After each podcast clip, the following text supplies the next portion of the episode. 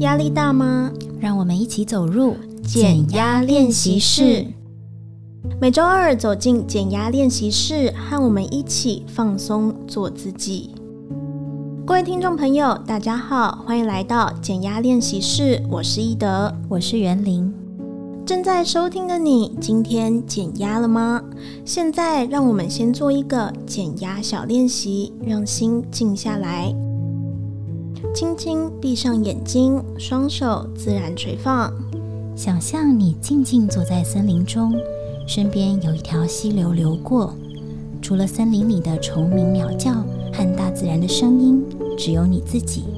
让我们深深吸一口气，注意力可以聚焦在人中的地方，腹部随着呼吸慢慢的胀大。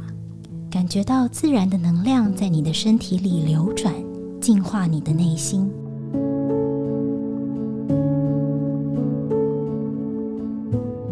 接着慢慢呼出这口气，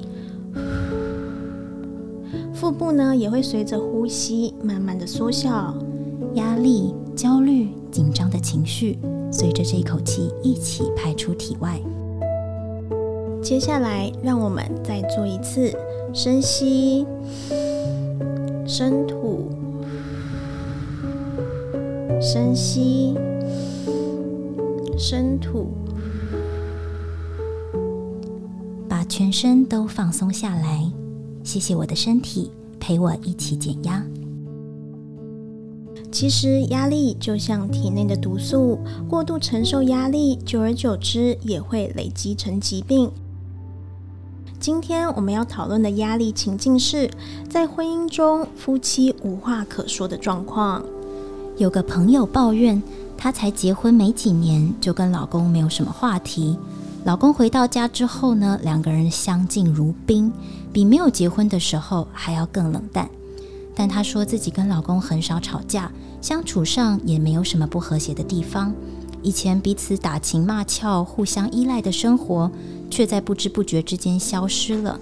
久而久之，对方变得很陌生。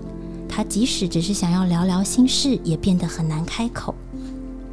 这样的状况呢，精神科医师邓惠文曾经提出一个词，叫做“婚内失恋”，指的就是虽然是恋爱结婚，但两个人却在婚姻中失去了火花，就像失恋一样，少了爱和激情。累了一天回到家里，就连跟对方相处都有压力。遇到这个情况，我们要怎么做比较好？今天，让我们来做一个简单的减压练习，一步步厘清、反思你们的关系里出现了什么问题？为什么想跟对方开口，压力却变得这么大？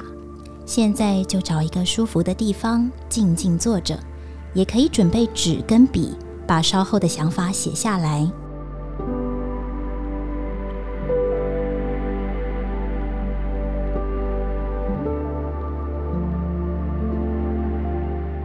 那我们就开始吧。首先，回想一下你们最近一次对话，让你感觉到有压力的时刻是什么时候？可能是对方一句无心的话，或是一个无心的动作。无论是哪个画面闪进你脑海中，都细细去思考它，或者记在纸上。为什么它让你感受到压力？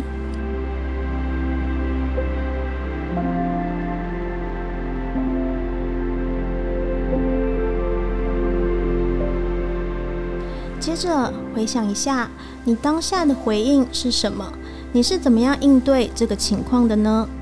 尽量把自己抽离，用客观的角度回忆你是如何对待对方。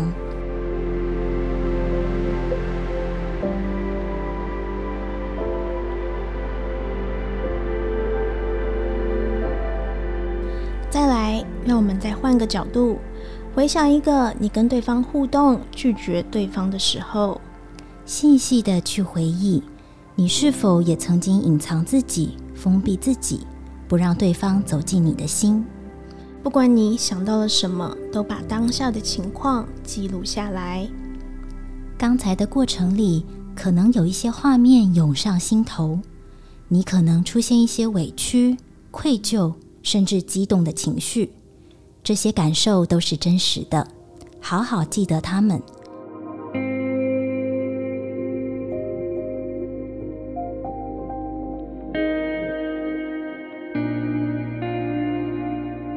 最后一个步骤，你在经过今天的减压练习之后，你有没有什么想要跟对方说的话，或是做的事情？你想为这段关系做什么样的努力？把这些都一起写下来。